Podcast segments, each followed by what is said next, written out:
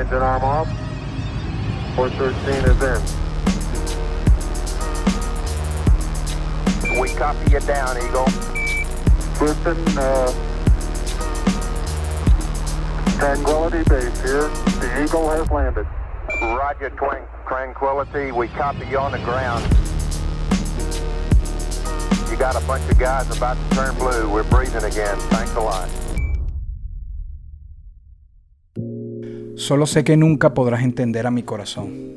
Qué desilusión. Desde mi ventana. Hoy nos vestimos de gala. Con nosotros Karina. Soy NK Profeta y esto es Tenis que dejan huella.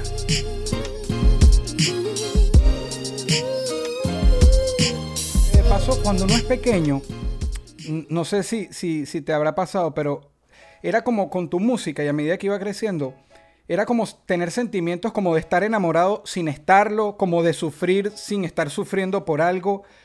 ¿Qué, qué tanta magia sabes que hay en ti porque la hay, porque trasciendes y porque te quedaste en el tiempo, eh, físicamente estás idéntica? ¿Qué, qué, qué, qué- tiene Karina que la hace tan especial? Ay Dios, Eh, todas emociones de las que tú me hablas, eh, yo tampoco las sentía, o sea, porque era muy, era muy pequeña, ¿no? Entonces todavía no había sufrido el primer desamor, todavía no había sufrido esa traición, ese drama, toda esa cosa. Entonces yo creo que yo siempre me he conectado a otro nivel. eh, a través de las emociones, o sea, muchas veces, por ejemplo, yo cito siempre el ejemplo de que uno a veces canta en otro idioma que ni siquiera sabes hablar, pero sientes. O sea, tú estás en el guachi, guachi, guachi, guachi, pero tú sientes algo, a pesar de que no sabes exactamente lo que estás diciendo. Entonces, ese es un ejemplo eh, muy, muy, muy cercano a mí, porque muchas veces yo no había vivido nada de eso, al igual que muchos de los que me seguían, muchos menores de los que me seguían, obviamente mucha gente mucho mayor, porque el espectro además, como bien dices tú, me heredaste de una hermana mucho mayor. Entonces había un espectro de gente mucho menor que yo y también mucho mayor. Entonces eh, yo creo que siempre me he conectado desde el corazón y desde los sentimientos. Entonces yo creo que esa es la, yo creo que la verdad vende, la verdad se conecta y la verdad perdura. Claro, yo, pienso que es el mejor, la mejor referencia que pudiste dar de, de comparación es eso, que también uno siente esos temas en otro, en otro idioma y lo siente sin saber qué está diciendo. Exactamente. Exactamente. Y tú cuando te escuchabas a ti misma, luego de grabar algunos de esos temas que eran con tanta pasión, ¿te transmitía o por ser tú la intérprete simplemente, o sea, cómo dejabas el alma así? Porque eh, es algo teatral en ti, porque bueno, eres actriz y todo, pero eras tan pequeña que dejabas como la vida ahí y fíjate, no lo habías vivido. Exactamente. Bueno, yo creo que también los temas ayudan. Los temas a nivel melódico, a nivel musical, tienen una, una, una cadencia y están escritos con, con mucho dolor. O sea, la melodía de esos temas es muy dolorosa. Eh, hay otra cosa también que es muy característico de mí, que yo canto muy alto. Eso es una cosa casi estridente. Y eso te abre como la, la, la capacidad de, de, de sufrir. sí, sí, o sea, sí. yo creo que yo me sufrí todos los temas, los padecí. Eh, la verdad es que, mira, no te puedo dar una explicación ah, muy científica. Eh, creo que simplemente siempre fui muy honesta conmigo. eh, porque yo es- es- escogí esos temas porque los sentí, porque también yo soy de naturaleza dramática, creo que también eso vale la pena. Un plus eh, ahí. Claro, y, y- y- y obviamente la gente se conecta como, de nuevo, te repito, con la verdad, la gente se conecta con la verdad. Sí, sí, cuando sale del corazón no hay forma, ¿sabes? Como cuando también tratas de hacer algo del corazón, pero que no, que se hizo con intención, a veces no, no causa nada. Correcto. Disculpa correcto. si te hago preguntas que debes haber respondido tantas veces, pero es que es mi oportunidad. es No, tranquilo, claro. Mira, la historia es la misma. Y tantas veces como la tenga que contar y, y de- de- depende de la persona, todo el mundo quiere saber cosas y a veces es- lo mismo es lo que uno cuenta, porque eso es- fue así. Gracias. Mira, cualquier cosa que yo te diga, porque eh, em, conceptualmente aquí incluso hablamos de zapatos, pero es como, como la excusa. Porque entre amigos y familiares eh, o, o mi círculo siempre estamos hablando de que un zapato por, por la afición al deporte, etcétera, pero después la cuestión es hablar de la huella. Yo pienso en Karina en zapatos por ejemplo, si, si me voy en el tiempo de cuando, cuando te escuchaba siendo pequeño, también era la época de Punky Brewster, etcétera. ¿Te llegaste a poner un zapato de un color y uno de otro? Claro, ese era mi trademark muy al No, yo sé, yo sé, pero quería escucharte. Sí, claro, claro, muchas veces, o sea, de verdad que yo, yo impuse algunas modas que eran absolutamente eh, espontáneas en esa época eh, de los 80, por, por ejemplo, mucho color, muchos Converse, mucho, mucha fantasía. Yo amaba, amaba, hasta el día de hoy la amo a Cindy Lauper. Entonces eso era una cosa muy divertida porque además yo tenía la edad para hacerlo. O sea, Claro. todo me quedaba bien o todo me quedaba mal y me, y me daba igual. O sea, yo estaba en la onda de explorar, de inventar. Este, yo me acuerdo que eh, pues no existía muchos productos de pelo para, para pintármelo. Entonces yo recuerdo haberme puesto témpera en el pelo. Entonces, claro, quedó como la película esa de, bueno, no me acuerdo, de Cameron Díaz, donde ella se pone otra cosa en el pelo y le queda así. Ah, sí, yo así, así mismo Sí, salí sí. yo con un, con un pedazo de un- un témpera y me quedó el pelo así y así salí, ¿no? Porque me parecía divertido, porque creo que, que esa era la época, pues, y porque me tocó y porque yo podía hacer lo que me, me diera la gana. Y la gente, como se conectaba a esos niveles de, de honestidad y de travesura, y éramos todos más o menos de la misma edad, me, me permitían hacer eso. Entonces, me- eh, eh, lo de los zapatos fue eh, graciosísimo porque muchísimos años después Gloria Trevi lo empezó a hacer, ¿no? Claro, Entonces, mucho después, sí. Sí, fue, fue muy, fue una época muy característica. En México, por ejemplo, fue una revolución porque la gente pues vestía muy, eh, muy formal, las chicas vestían muy formal, todo era muy, muy elegante. Y cuando yo llegué a México, el primer programa eh, que yo iba a hacer me dijeron, mira, esto es un programa de gala, tú no te puedes vestir así. Entonces te tienes que ir a cambiar o simplemente no sales. Ah, bueno, no salgo. Era un poco esa rebeldía. Y Claro. el- la segunda vez que me pautaron, fui vestida igualita como la primera vez y me tuvi- se lo tuvieron que calar porque ya yo ya yo había crecido a nivel de radio, entonces bueno, me permitieron y me permití hacer un poco lo que lo que yo quería, ¿no? Eso era parte de mi honestidad, parte de mi propuesta. Y, costó para la época porque a mí no me gusta comparar, pero un punto de referencia, eh, y sobre todo para las personas que me siguen de otra nacionalidad, que sean más jóvenes y, por cosas de la vida, no hayan tenido el, el honor y placer de conocer tu música. Un punto de referencia masculino podría ser eh, Franco De Vita. Yo solo te podría comparar y no me gusta, pero Franco Evita eh, o Montaner. O sea, eh, eh, en femenino era Karina. Y por supuesto que había más personas, pero Karina fue, fue una revolución. Cuando tú llegas y rompes con esos esquemas, así, esos patrones, el vestuario, y como me estás explicando lo que te pasó en México, eh, ¿fue difícil o fue más bien como era algo nuevo, lo recibieron bien? Porque eh, tú decías, era todo muy elegante, muy cuadrado, y llegas tú a romper con todo. ¿Qué tan fácil o difícil se hizo? Mire, yo creo que la gente estaba lista para mí. Ok. O sea, al principio quizás, por ejemplo, lo que más, más molestaba o, o el principio era como la chilladera. Eh, eh, la radio, por ejemplo, no, no soportaba el, eh, esos agudos, o sea, les parecía fastidioso. Eh, era como, ay, no, esta niña sí grita. Entonces, eso fue quizás de, de las cosas más, más, no sé si difíciles o, o complejas, o, o- o se tardó un poco, lo- los temas se tardaron un poco en entrar, tampoco fue de la noche a la mañana. El, el fenómeno, como dicen, sí fue muy rápido. Una vez que entró y una vez que, que me agarraban las radios, por ejemplo, yo en México, tanto en México como en Venezuela, por ejemplo, yo pegué en el interior primero, en la Oh. provincia, yo pegué en Valencia, en Mérida. Yo vine de la provincia a la capital, es un, es un fenómeno muy diferente. Y en México también, yo pegué en Monterrey y en otros lugares antes que en el DF. Entonces, yo Sí. quiero, yo quiero eh, decir que la gente casi siempre en la provincia es un poco más honesta también, hablando ya de honestidad, es un poquito más libre, un poquito más sensible, ¿no? Menos, menos acartonadita.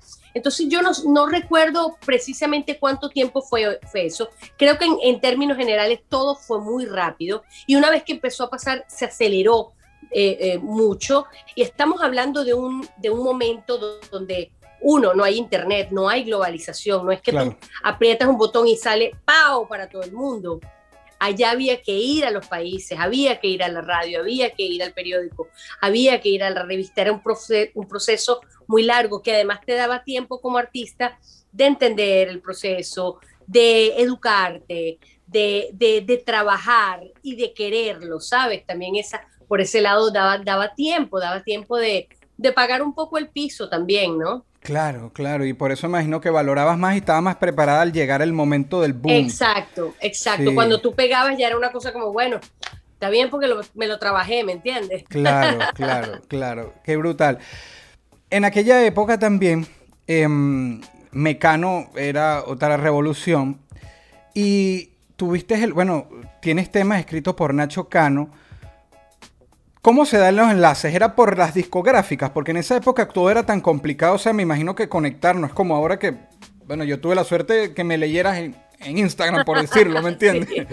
En aquella época era... Así es, sí, sí, lo, has dicho exactamente como era. Antes era, perdón. No te preocupes. Antes me, me interrumpí, perdón. Antes era efectivamente las discográficas, ahorita le dio todo el mundo por llamarme me interrumpí. Antes era efectivamente las, las discográficas, los canales, o sea, todo era como un poco eh, exactamente más formal, más grande, más de arriba, ¿no?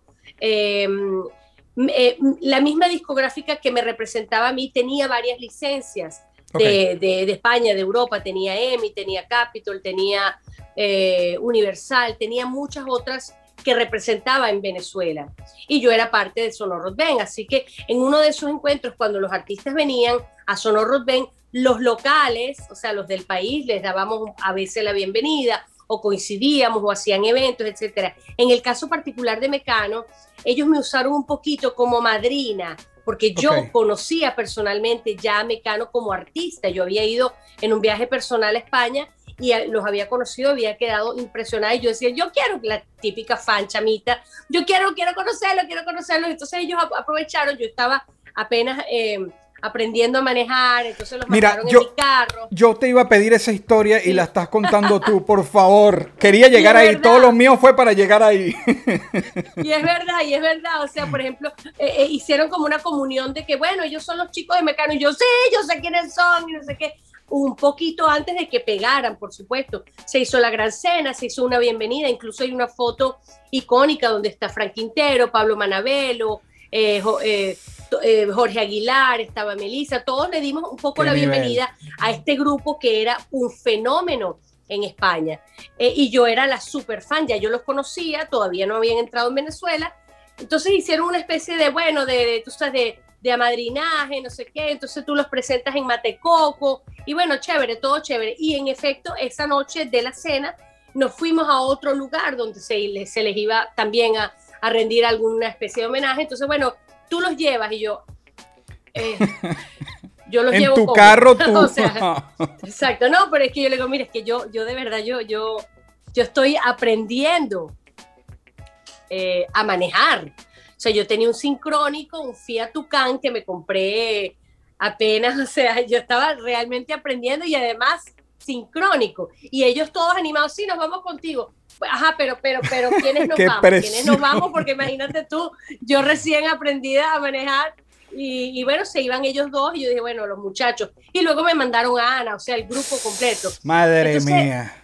No, yo, yo me quería, yo me quería, yo decía, Dios mío, si, si me vas a llevar, llévame ya, porque este es el, el, momento. el momento más icónico de mi vida, o sea, ya, llévame de una vez. wow, que la, imagínate que hubiese celulares como ahorita, las cámaras y todo eso. ¿Te imaginas? Oh, claro, eso está aquí, está aquí, pero, pero yo mientras lo cuentas, yo me lo imagino, la experiencia. De verdad, se, se portaron muy amables contigo, ¿verdad? En todo ese, ese momento.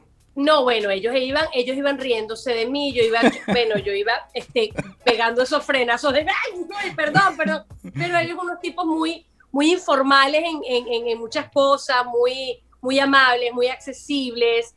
Eh, de ahí obviamente nació una amistad bonita, eh, sobre todo con los muchachos, no quiero tener ninguna preferencia, pero efectivamente con los muchachos, porque eventualmente la disquera empezó a hablarles de que, de que nos hubiese encantado, eh, pues, que, trabajáramos juntos. Y de ahí Nacho eh, que era muy, muy proactivo y era el más, el más cercano a mí realmente en ese momento y luego se cambiaron los papeles, me mandó varios temas y cuando me mandó esos temas me los mandó eh, en un demo, obviamente, con la voz de Ana. Entonces imagínate tú recibir un demo con la voz de Ana Torroja. Yo, yo estaba, o sea, yo estaba en el cielo. Es como decirte, bueno, no sé cuál es el equivalente a hoy, la verdad es que no lo sé. Como que Coldplay me hubiese mandado un, un, tema. Pero tal cual, tal cual. Algo así, pues una cosa muy, muy, muy grande y yo la tenía en mi casa. De, de hecho, eh, cuando me llamaba por teléfono, el teléfono CanTV de este, la señora de mi casa me decía, mira, te está llamando un macho.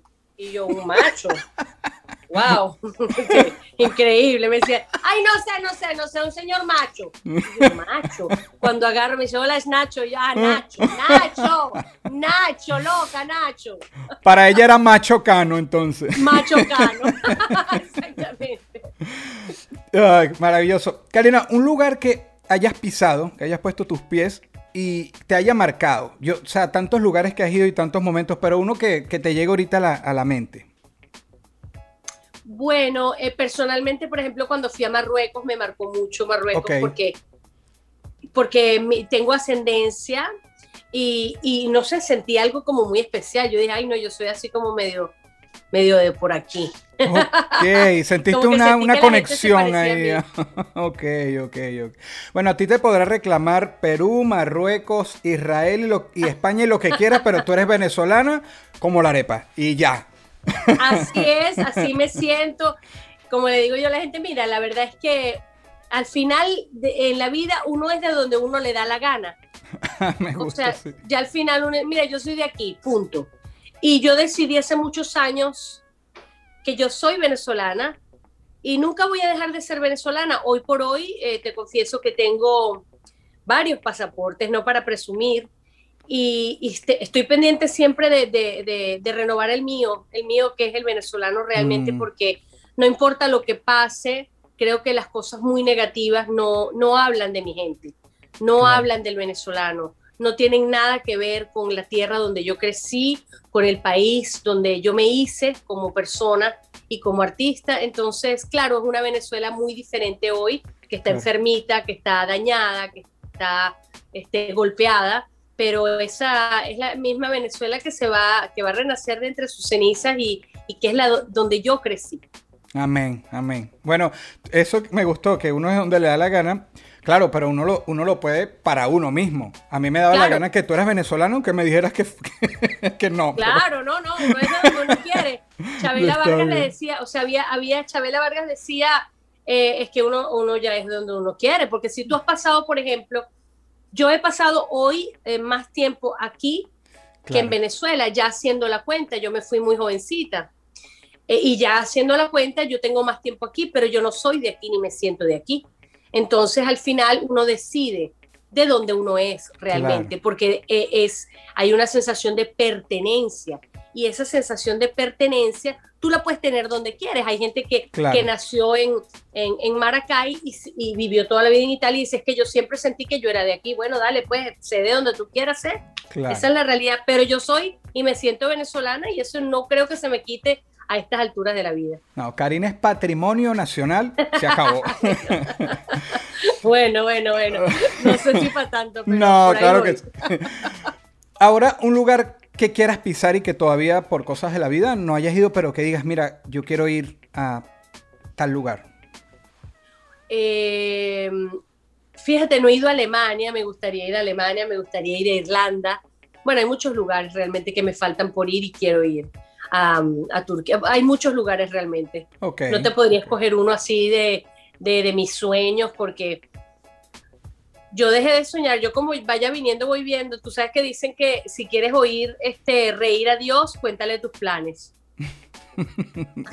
ya, Así que ya no los todo, a muy largo plazo. Está bien, ahorita que dijiste eso de soñar, la, la única pregunta cursi que yo tengo en, en este podcast es que llega un punto que les pregunto, es así tan de la vieja guardia, que si todavía tienes como ese, ese niño, esa niña interior en ti a la hora de, soñar y planificar, pero fíjate que me estás respondiendo de esta manera, pero ni siquiera de vez en vez sueñas como lo que era. Sabes que cuando niño con menos responsabilidades, prioridades, etcétera, uno le daba como rienda suelta y ahora uno, sabe crecer. Sí, es verdad. Pero queda limitas los sueños, es limitas, verdad, limitas. Limitas. Es verdad, y tiendes a pensar que, o sea, quieres, quieres acomodar el sueño, como que no es posible porque no sé qué, no sé qué, el sueño es sueño loco. Y es verdad, es, cierto que cuando uno va creciendo va soñando un poquito menos. Yo procuro eh, conservar los sueños, pero más que los sueños, la ilusión. Yo creo mucho, mucho en la ilusión, mucho, mucho, mucho, porque la ilusión eh, no es tangible, pero es lo único real en mi vida, porque me mantiene este, eso, me mantiene deseando, soñando cosas, quiero, quiero volver al mundo de la música. De, eh, eh, yo siento que mi ciclo no terminó de cerrarse.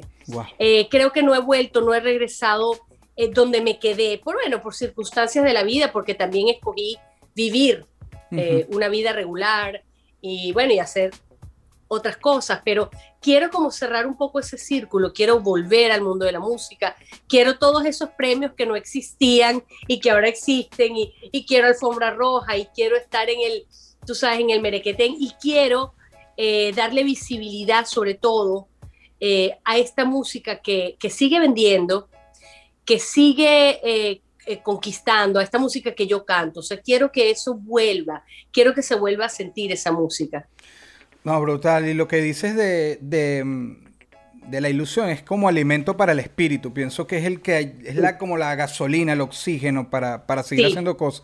Lo que dices de luchar por la música, ¿sabes? Es, un tema que puede ser complicado en el sentido de las tendencias y esto. Y yo conozco gente de las tendencias. Eh, bueno, espero que cierres ese ciclo a lo grande o que no lo cierres, que lo continúes, porque no, me imagino que lo cierres, no quiero tampoco, pero lo que pasa es que hay artistas que están bendecidos y yo, para mí tú eres una de esas personas, tú te pierdes 20 años por dar un número y regresas y es Karina, o sea, y hay personas que se van dos semanas y ya quedaron olvidados, lo que pasa es que también la gente que deja una huella tan grande no es fácil, no, no, no se borra.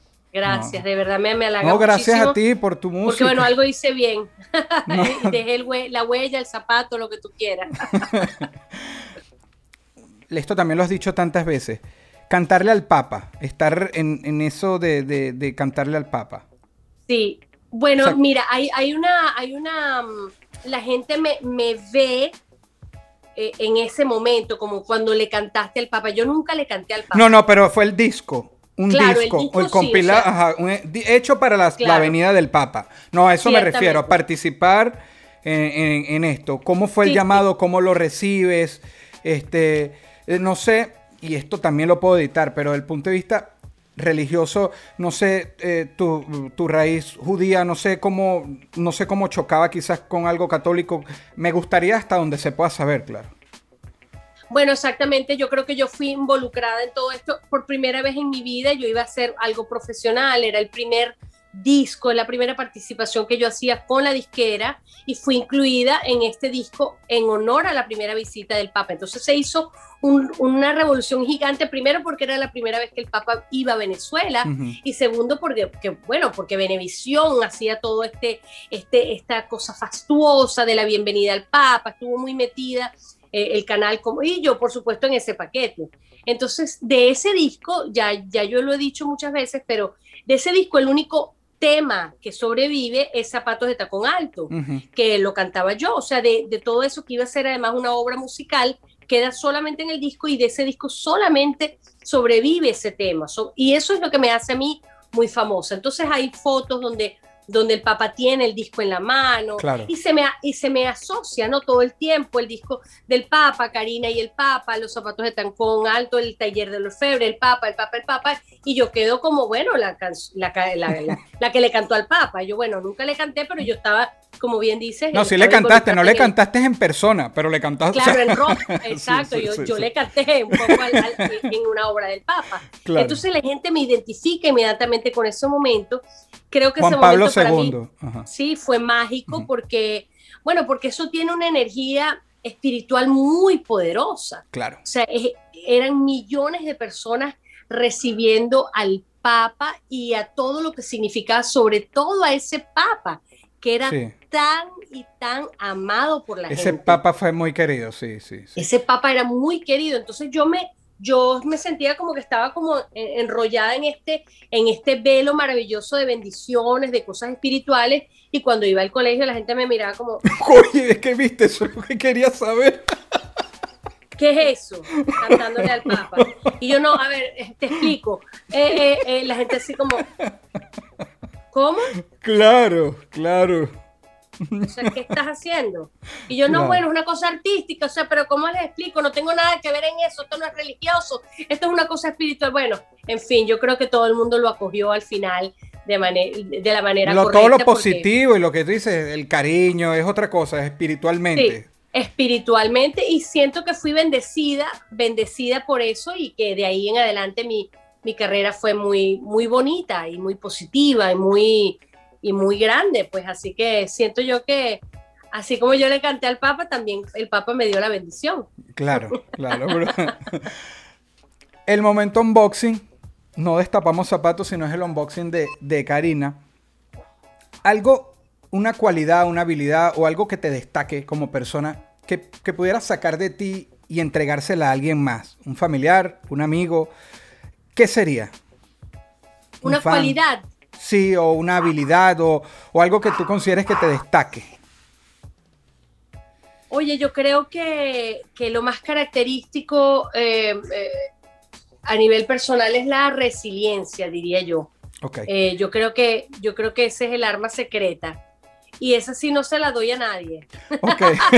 porque Ok. escasamente escasamente la tengo para mí Eh, yo creo que ese, ese eso es lo que me mantiene eh, a pesar de a veces de mí misma yo Ok. creo que ese es un regalo de Dios creo que además lo he heredado de, de mi madre, por ejemplo. En mi familia hay mucha resiliencia porque a pesar de que la gente ve lo bonito, el producto, Claro. el final, la vida no es eh, así para nadie. O sea, no, no, no es, es mentira. Todo lo del Instagram es, es- mentira, ya todos lo sabemos. Sí. Por eso hay filtros, por eso hay cosas para que parezca mentira, pero, pero pa- digo, para, para que parezca una, una bonita verdad, pero no es verdad. Todos padecemos, todos nos cuesta. A mí me ha costado mucho más de lo que pareciera y sigo en eso, ¿sabes? Sigo luchando, sigo como el porfiado que tú le das y vuelve ¡ah! otra vez. Así que yo creo que ese es un regalo, un regalo de, sí, de, de mi naturaleza, Dios me lo dio y lo, y lo atesoro. Creo que eso es lo, es, es a lo que más fuerza yo le doy en mi vida. Y, y, eh, eh, cosas que me gustan, me gusta hacer cosas de casa. O sea, no, no te imaginas la lo, lo, lo handyman que soy. Ok, ok, ok. Me encanta. Ah, qué chévere, qué chévere. Hay gente que dice que, bueno, yo me encanta cocinar, por ejemplo, y que eh, si no hiciera esto, cocinaría. Bueno, si yo no hiciera esto, yo sería handyman. Me encanta todo lo que es clavar, Sí, yo es que te imaginé clavo. con tu, tu cinturón haciendo un poco de Me cosas. ahí. encanta, pero así me encanta. No es, no es que todo lo hago muy bien, pero a mí me Ah, encanta. pero te eso. gusta, te gusta. Qué bien, Sí. qué bien. Tú has estado, has tenido lo mejor de los dos mundos, porque en la música todos los logros y también, como dijiste, decidiste vivir, te entraste a tu familia, hiciste eh, eh, tu vida. Ahorita, como me dices, quisieras eh, seguir un poco. ¿Te gustaría, conociendo también lo bueno y lo malo, porque sabes que también en el mundo de la farándula y todo esto, del mainstream, pasan cosas, mm, quisieras que tus hijos siguieran tus pasos? O, por ejemplo, te, te digo yo, mi, yo tengo una hija pequeña y es mi primera y, ¿sabes? Es pequeña y es cuidarla. Y si ahorita a mí alguien me pregunta, yo diría, ay, ojalá que no le guste el, mundo este, pero si le gusta, por supuesto que la voy a apoyar, pero es por miedo, no por las cosas bonitas, sino por... En tu caso, eh, ¿te gustaría que siguieran tus pasos? O sea, ¿es algo que te llena o, o no sé? Mira, en, en el caso de mis hijos, yo me, yo me entregué hace años a que, a que nada de lo que yo quiero, sueño, eh, proyecto para ellos, ellos lo van a hacer. Porque son absolutamente contrarios. Yo digo P, ellos dicen U. Entonces, entonces realmente ellos tienen personalidades bien, bien definidas, bien eh, apretadas. Eh, nunca hubiese querido, o sea, realmente nunca, sí, nunca tuve el sueño de que, pero ellos inevitablemente heredaron eh, talentos no solo míos, sino de de mi esposo, que, que oye, que también es músico, productor, etcétera. Entonces, ellos ya nacieron con eso. Inevitablemente, después de una fiesta, cuando ya uno está es, es baratado y, mi hija canta, yo me quiero, bueno, morir. Eh, pero ninguno de los dos eh, ha querido usar ninguno de sus talentos y yo estoy entregada a, simplemente acompañarlos en lo que ellos quieran. Nunca, sí, no me dio tiempo de soñar eso. bien, bien. Dar los pasos correctos todo el tiempo es complicado. Pensándote desde el punto de vista artístico, como artista, eh, tú rompías esquemas, ibas como si el, el, agua iba en esta dirección, tú ibas contracorriente, etc. En la actualidad, ¿te gusta todavía como romper con lo que está, que en este caso, tratar de hacer tan buena música es casi que romper con lo, con lo que está, porque sí. eres así, de, meterte por la ventana si no te abren la puerta, como se veía, porque era como una imagen, pero en la actualidad todavía te toca. Sí, sí, yo creo que eh, eso es parte sí de mi personalidad, no es un, no es un afán de llevarle la contraria a nadie. Claro. Eh, eh, ni de imponer, es simplemente de ser una vez más utilizo el término de la honestidad, que yo no puedo vender algo que yo no tengo. Entonces, eh, si tú mañana me dices, ah, bueno, si Maluma me pide que cantemos un reggaetón, es posible que lo haga. Claro. Pero vamos, yo no lo tengo, o sea, yo no sería capaz de, doblegarme. Nunca digo de esa agua no beberé, eso es una de las cosas que, que he entendido con la madurez. Y lo que yo hago efectivamente hoy es casi alternativo, o sea, esto es un género que quedó marginado, etcétera, etcétera. Pero insisto, primero porque eso es lo que soy yo. Eh, segundo porque porque todavía vendo eso, vendo esa ilusión, vendo el romance, vendo la lírica, creo que mi música es chéverísima, a mí me gusta y sé que a muchos miles de personas les gusta. Entonces, ¿qué voy, ¿por qué voy a, por voy a arreglar algo que no está roto? Entonces, claro, si vienen propuestas, nunca estoy eh, cerrada a cosas que me gustan yo creo que ah, hay, una, hay, una, hay una diferencia que la gente tiene que entender, ¿no? Hay buena música y mala música. El género no tiene nada que ver con eso. Claro. Yo te puedo eh, eh, confesar hoy que a mí, a mí me gustan muchísimo reggaetones y muchísimas canciones urbanas. ¿Por qué? Bueno, porque son buenas, porque son innegables. Ah, bueno, que hay otras que no me gustan. Bueno, claro, como, no me, como hay muchas baladas que me fastidian. A mí, por ejemplo, eh, Arjona me fastidia. Y, hay otra gente que le parece que es la hostia. Pero vamos, eso es cuestión de subjetividad y hay cosas que son muy malas, que son innegablemente malas, indiferentemente del género, que sea bachata, que sea romántica, que sea una balada, que sea rock, da igual en qué, en qué forma la cantes. Una canción mala es una canción mala, pero una canción buena, tú la pones en, en guaguancó, te la pones en, Da igual, siempre va a ser buena. Eh, mejor explicado imposible. Es así, es así. Hay música, música buena y música mala, exacto. A veces nos enfocamos con lo del género y no. De paso que yo estoy en el género de, la discordia. Yo hago hip hop nada más, no hago reggaetón, pero estoy, estoy más para allá. No, pero es que no, eh, creo que eso tampoco es, eh, no hay discordia. O sea, eso es un, es un género que es innegable.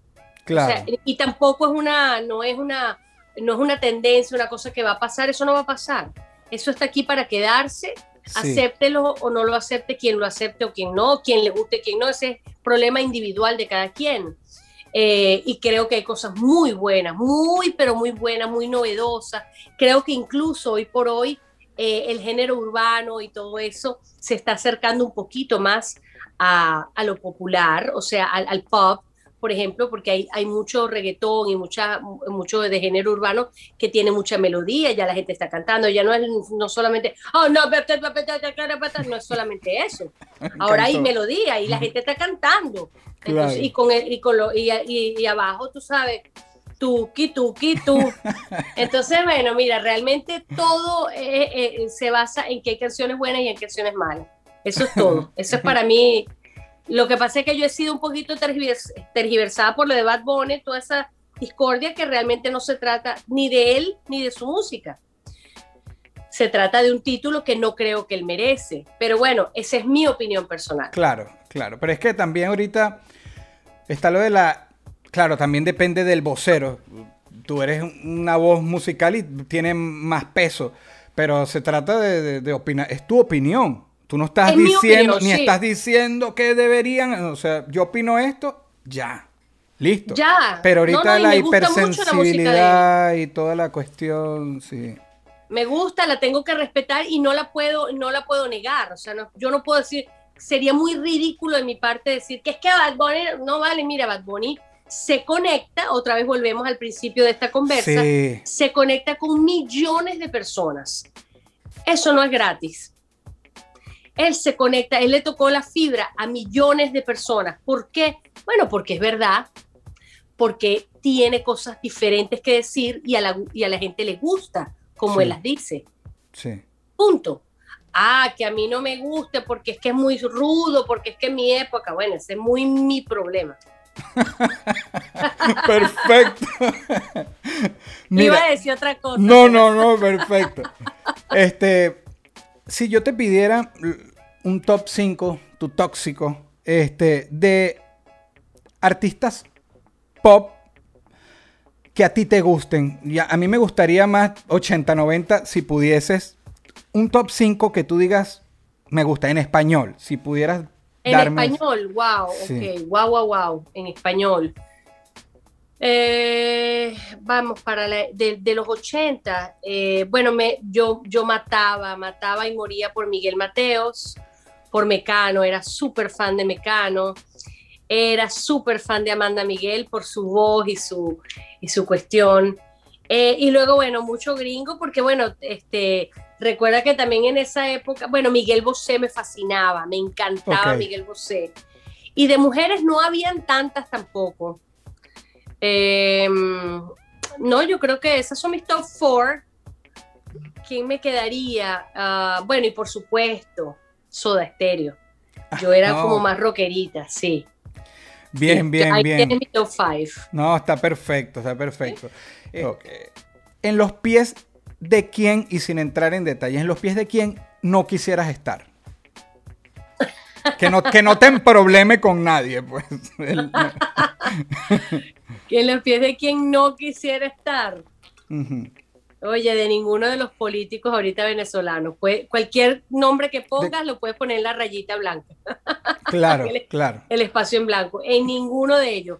Pon- ponga usted el que quiera. Ese no quiero estar en sus pies. Perfecto, perfecto. Ya se dijo todo. Ahora, y para terminar, en los, en los pies de quién, si pudieras estar solo por 24 horas, solamente 24 horas, en los pies de quién quisieras estar y un por qué. Wow, wow, wow. Qué difícil esa pregunta, Dios santo. Eh, wow. Mira, ay, Dios mío, qué difícil. Tengo que pensar eso. Bueno, yo te voy a decir algo, cualquier, cualquier cosa frívola, porque ahí me, me, me desencajaste. Eh, ¿Y por qué? Dios mío. Bueno, me encantaría estar en los pies de, de Beyoncé para ver qué es lo que se siente tener esa cuerpa. para ver qué, cómo se siente tener el cuerpo, el pelo, la voz. Eh, no sé qué decirte, la verdad es que me, me atrapaste con esa pregunta, tengo que pensarla. Muchas gracias. Esto fue una producción, esto fue una producción. El Corillo Inc. distribución digital, campañas y crecimiento en YouTube y Spotify. Te inscribimos en Nazca, trabajo con ellos. Escríbenos, elcorilloin.com. DJ Pijama, producción ejecutiva. Y para cerrar, este servidor, NK Profeta Under Family. Porque lo que importa de la huella es quien la dejó.